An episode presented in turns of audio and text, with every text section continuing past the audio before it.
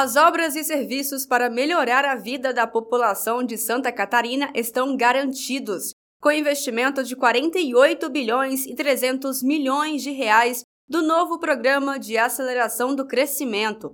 A forte parceria entre governo federal, governo de Santa Catarina, municípios, setor privado e movimentos sociais é a marca do programa para acelerar o crescimento e gerar emprego e renda.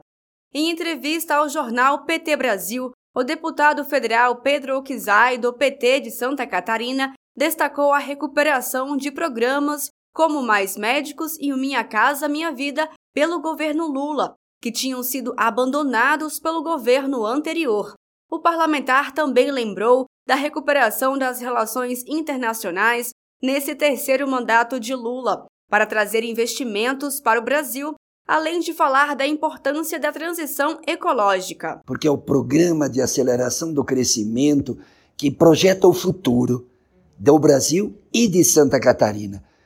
Porque Santa Catarina pode dar sua contribuição também na, na base industrial, que nós temos uma base industrial grande, inclusive nessa área da transição energética. Temos muitas empresas produtoras de turbina na área de hidrelétricas, temos muitas empresas fornecedoras na área da energia solar, temos muitas empresas na área da alta tecnologia para fazer a transição ecológica. Então, essa parte dos 48,3 bilhões para Santa Catarina tem lá inovação. A retomada das obras de vias e rodovias pelo governo Lula também é destaque na fala do parlamentar Pedro Uquizai. Olha, se o ano passado o governo anterior investiu 264,5 milhões em todas as BRs.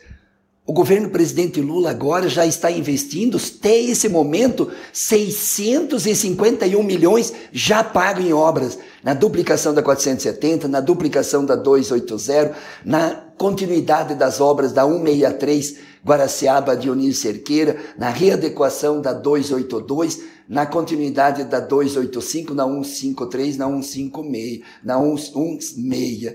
Ou, ou seja, todas as BRs começam a ter investimento e até o final do ano o governo empenhou já 1,3 bilhões.